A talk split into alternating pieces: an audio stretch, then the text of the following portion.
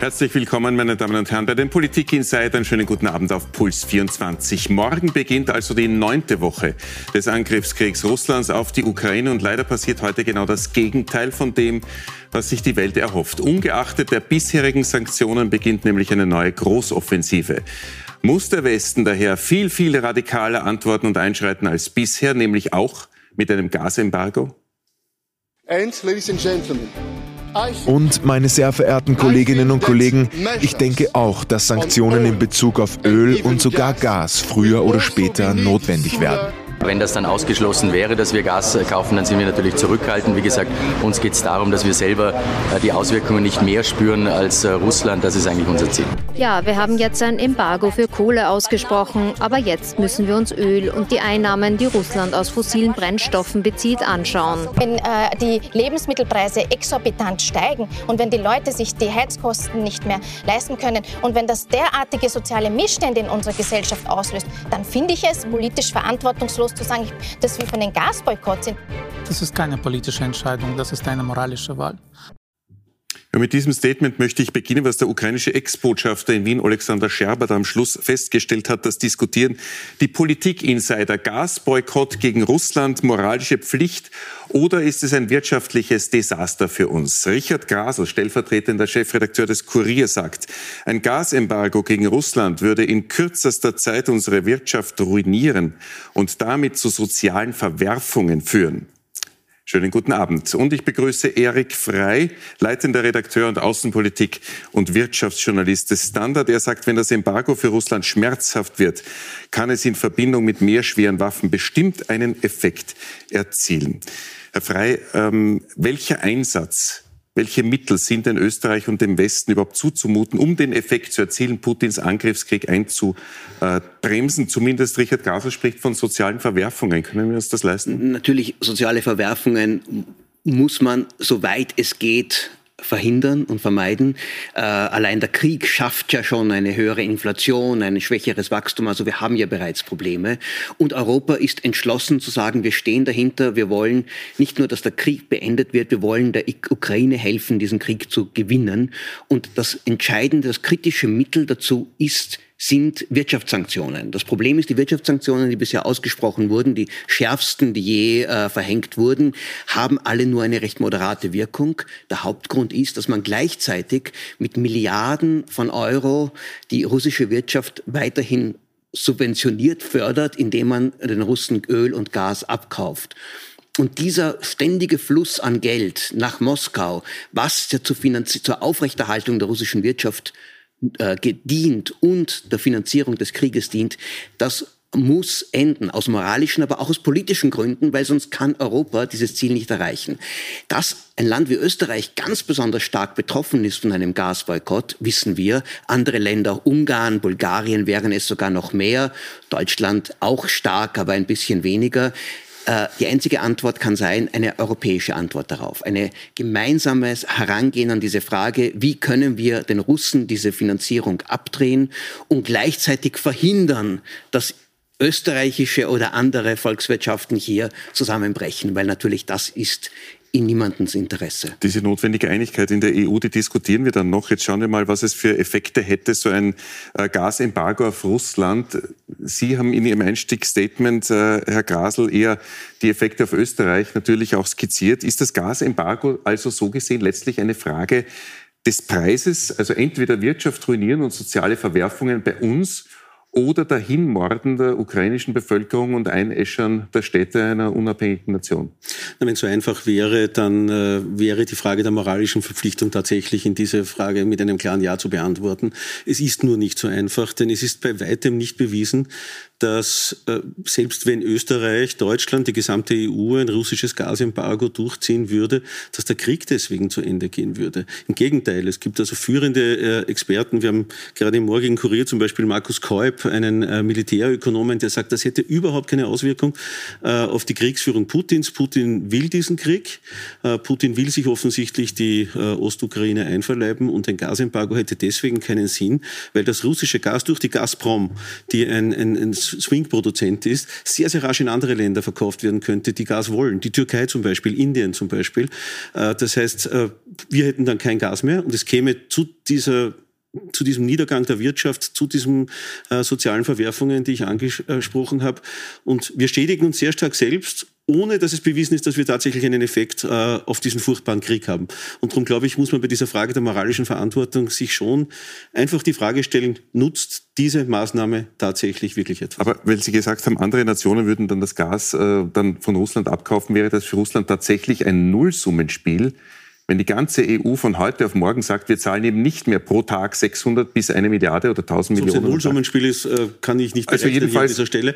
Aber wir sehen, dass Putin einen hohen Preis bereit ist zu zahlen für diesen Krieg. Äh, er stellt sich ja jetzt schon äh, den Wirtschaftssanktionen, die übrigens wirken. Die, die Wirtschaft in, in, in Russland geht deutlich zurück, wie wir jetzt wieder gesehen haben. Die Menschen merken das in Russland. Es dauert halt, es dauert zu lange, das sage ich auch. Aber Putin ist bereit, diesen Krieg zu führen. Putin wird sich von so einem Gasembargo auch dadurch nicht äh, einschränken lassen in dieser Kriegsführung. Das ist eben die Frage der Wirkung, weil manche sagen, entweder es verpufft oder es wird zumindest abgefedert, so wie Richard Graser sagt, oder es hat wirklich eine massive Wirkung und Putin muss in einer Woche die Panzer zurückrufen. Nein, also in einer Woche wird er deshalb sicher nicht die Panzer zurückrufen äh, müssen. Beweisen kann man auch nichts. Also wir können alle nicht voraussagen, wie gewisse äh, Maßnahmen dann wirken. Es lässt sich das wissen, wir, wir arbeiten hier alle mit großer Unsicherheit. Äh, das, was wir wissen, ist, ist, dass ja die russische Wirtschaft leidet, aber das Leid ist bisher ziemlich äh, äh, auszuhalten. Und eines der Gründe ist sehr wohl, dass die Deviseneinnahmen nicht gestoppt wurden, zumindest nicht in einem, äh, zumindest noch immer ziemlich fließen. Und das liegt sehr wohl am Öl und am Gas. Jetzt ist einmal der schwerste Schritt wurde getan, Kohleembargo. Nur Kohle spielt eine sehr geringe Rolle. Das tut am wenigsten weh. Äh, Ölembargo würde schon viel mehr den Russen schmerzen. Das Problem ist, Öl lässt sich tatsächlich anderswo verkaufen. Zu einem Rabatt. Die Russen werden ihr Öl nicht mehr zu dem vollen Markt, Weltmarktpreis los, aber trotzdem, sie können es noch immer bei diesen jetzigen hohen Preisen noch sehr viel dafür äh, einnehmen. Was laut Experten nicht so leicht ist, ist Gas umzuleiten, weil das ja alles über Pipelines läuft. Und diese Pipelines sind jetzt nicht so flexibel und die Russen sagen, wenn man sagt, ach, dann schicken sie es nach China. Nein, äh, das Gas, das nach Europa kommt, das gelangt nicht nach China, dazu fehlt die Infrastruktur. Aber in die und Türkei ist es zum Beispiel möglich. In die Türkei können sie sicher mehr liefern. Andererseits, die Türken brauchen jetzt nicht so viel zusätzliches Gas. Nein, wenn, wenn, die, wenn es wirklich zu einem europäischen Gasboykott kommt, dann wird Russland auf einem guten Teil, auf einem Großteil seines Gas Basis sitzen bleiben, weil das sind die wichtigsten Abnehmer hier in Europa und und das Wichtige ist ja das Kurzfristige. Ja, man kann sagen, längerfristig wird man irgendwann einmal etwas erreichen, aber es entscheidend ist, dieser Krieg läuft jetzt und man muss jetzt Maßnahmen ergreifen, die auch jetzt etwas bewirken, psychologisch, wirtschaftlich, politisch und ob es sich dann militärisch auswirkt, das wissen wir alle. Herr Freit, äh, genau da möchte ich einhaken. Gas lässt sich nicht so leicht umleiten. Daher ist die Rede davon, dass eine europäische Gassolidarität herrscht, dass wir dann von anderen Staaten der Europäischen Union oder innerhalb Europas so schnell Gas nach Österreich kriegen würden, um diesen Ausfall des russischen Gases, zu dem wir von 80 Prozent abhängig sind, nach Österreich bekommen, eine völlige Illusion. Und was passieren würde, und Sie haben gesagt, man kann gewisse Dinge nicht vorhersagen. Das stimmt, was den Krieg in Russland und in der Ukraine betrifft. Was aber vorhersagbar ist, ist, dass die österreichische Industrie wahrscheinlich in zwei bis drei Wochen äh, nach einem Gasstopp der Gaslieferungen aus Russland es zu massiven Problemen kommen würde, äh, dass die österreichische Industrie in Wirklichkeit dann massiv beeinträchtigt wäre, dass wir steigende Arbeitslosenzahlen haben, dass wir steigende Preise haben und dass es hier in diesem Land dann tatsächlich zu Problemen kommt. Und meine Sorge ist dann die, dass diese große Solidarität, die wir alle zu Recht der Ukraine derzeit entgegenbringen, und ich glaube, wir beweisen das auch mit unserer Gastfreundschaft, die wir haben, die nicht so immer so war in diesem Land, äh, dass diese Solidarität dann auch darunter leidet. Denn wenn die Not dann auch mal hier so groß ist, dann ist die Frage schon zu stellen, äh, ob sozusagen die Effekte im eigenen Land nicht dazu führen, dass die Solidarität von uns dann in der Bevölkerung dann auch schwindet. Und das kann weder Scholz noch Nehammer noch die österreichische Bundesregierung in Wirklichkeit wollen und vorschlagen. Und daher glaube ich auch nicht, dass es dazu kommen wird. Ja, das ist natürlich ein Risiko und das ist keine Frage. Und das müssen wir unbedingt vermeiden.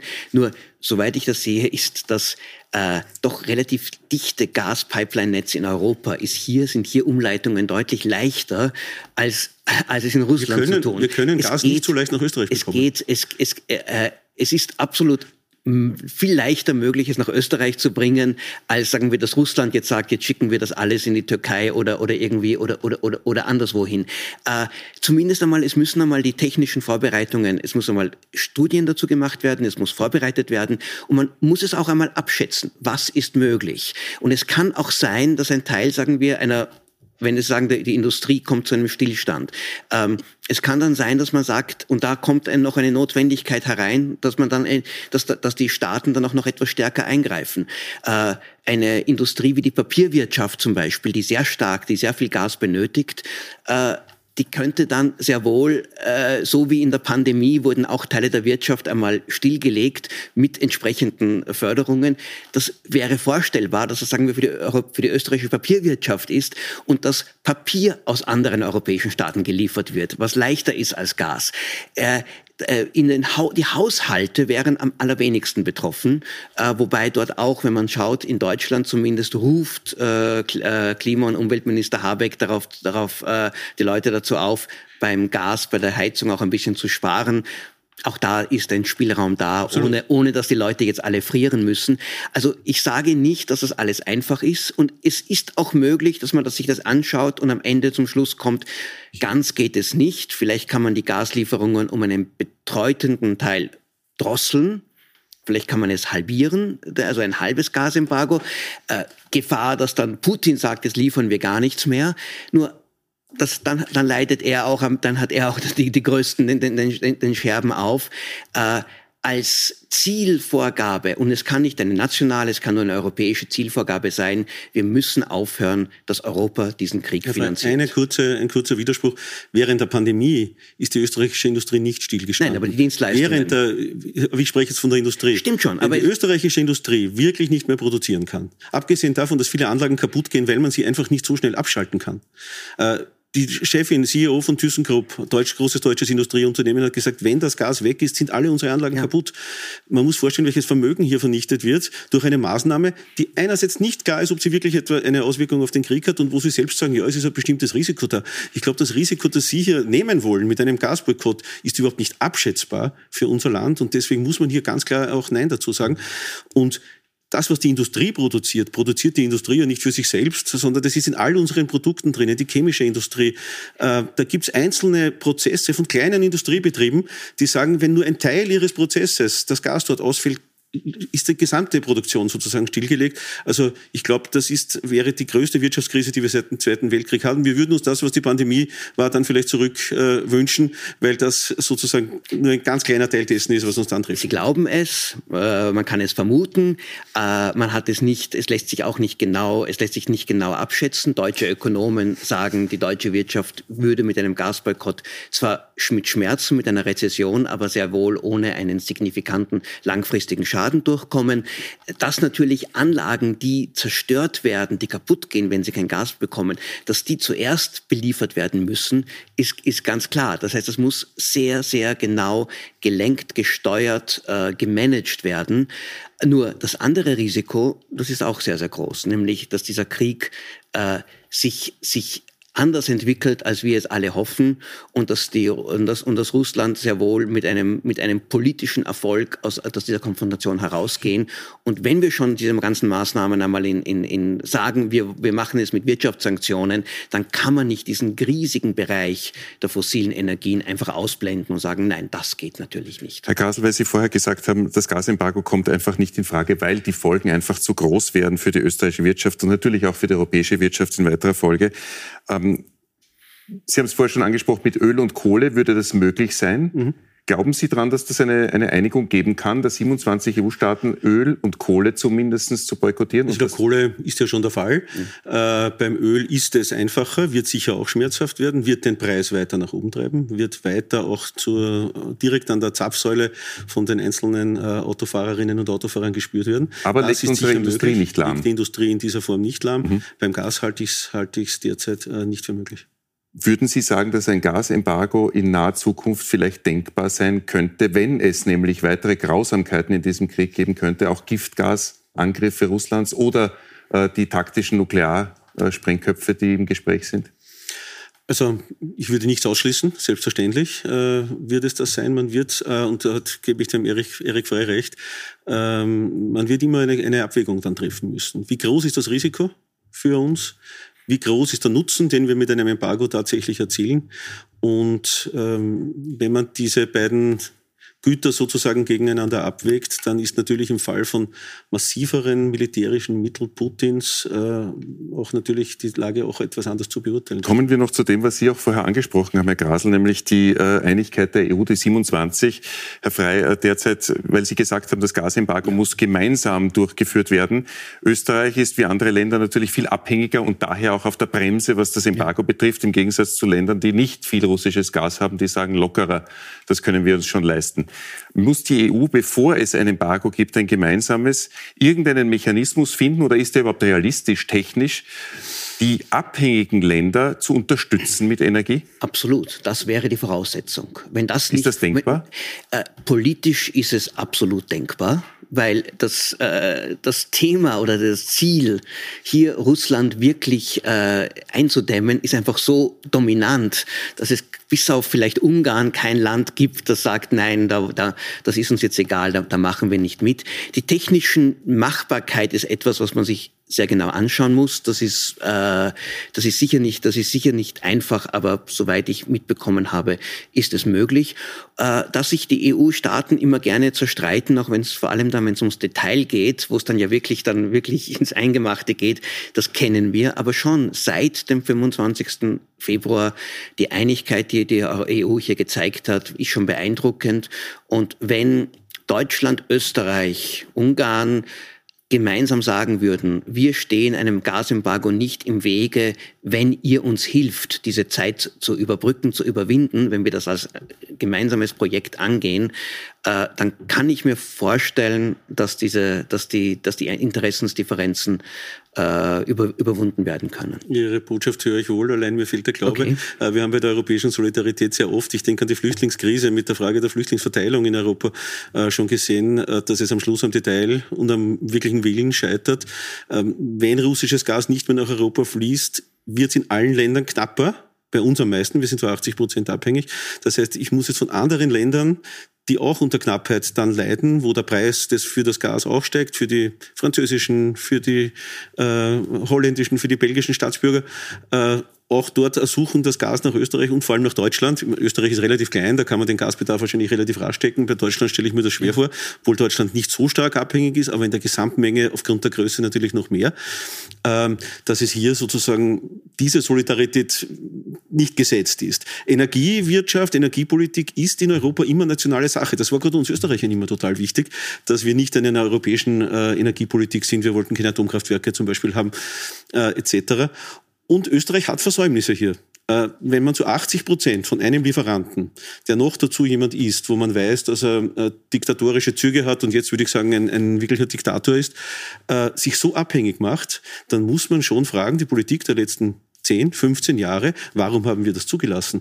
Warum haben wir uns von Russland so abhängig gemacht? Und das war ein Fehler. Und für diesen Fehler bräuchten wir jetzt die Unterstützung der anderen. Und ich bin nicht sicher, die europäischen Mechanismen kennen. Man braucht Einstimmigkeit dazu ja. im EU-Rat, äh, dass das wirklich so ist, dass Österreich und Deutschland hier von den anderen Ländern versorgt werden würden. Stellt sich, weil Sie gesagt haben, das ist ein Fehler, dass wir uns vom Gas abhängig gemacht werden. Die Hausaufgaben wurden nicht gemacht. Auch nach dem Krim-Einmarsch hätte man schon längst darüber diskutieren können. Das ist alles nicht passiert.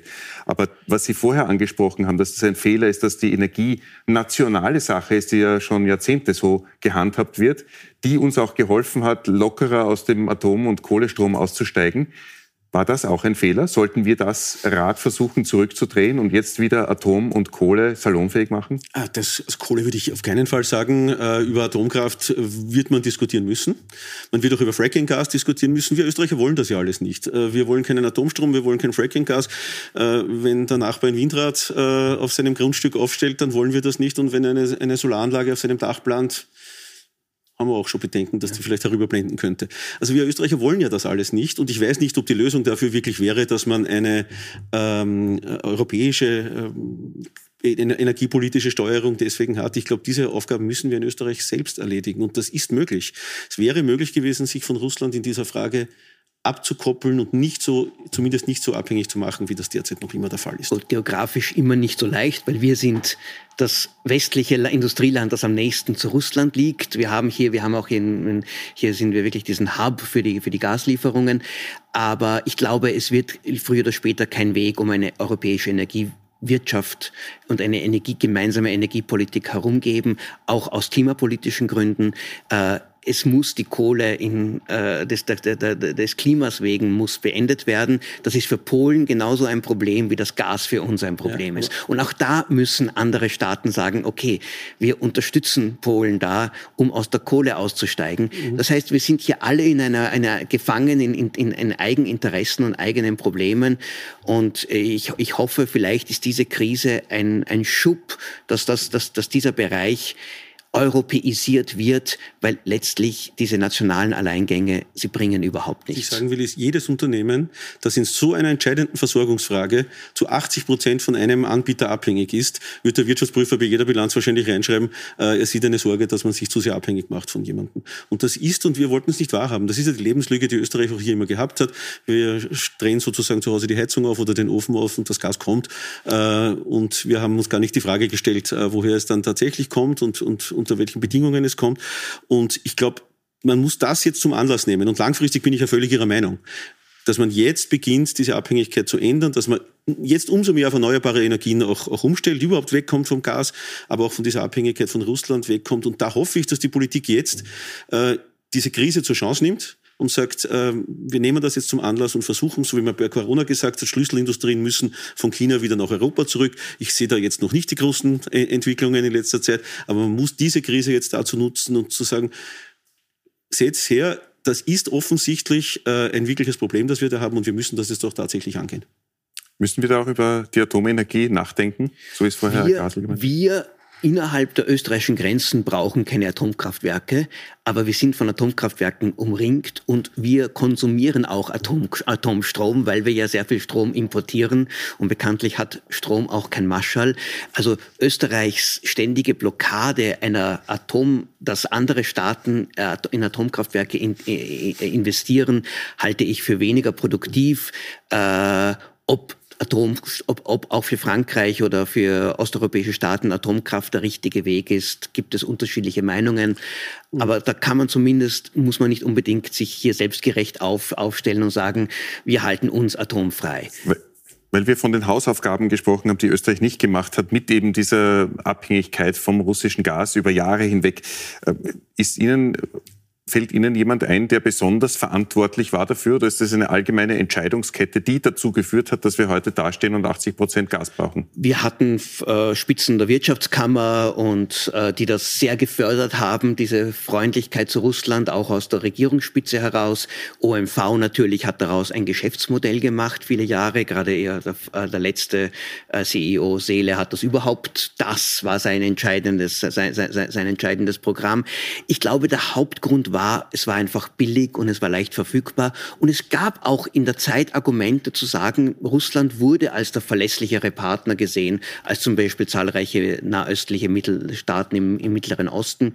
Und vergessen wir nicht, Erdgas ist immer noch klimafreundlicher als Öl und deutlich besser als Kohle. Also all das waren Argumente fürs Gas, mhm. aber, und da gebe ich Grasel ganz recht, bei 80 Prozent weiß man, da hat man es falsch gemacht. Also das, so wie es in Deutschland ist, ungefähr die Hälfte des, äh, des Gases aus Russland, das ist eine, eine, eine vielleicht im Nachhinein gesehen falsche Aufteilung, aber eine, die man zumindest, die, die, die, die vertretbar war, dass Österreich sagt, wir setzen alle unsere Karten auf diese eine, auf dieses eine Feld, nämlich russisches Gas auf Gazprom und Putin.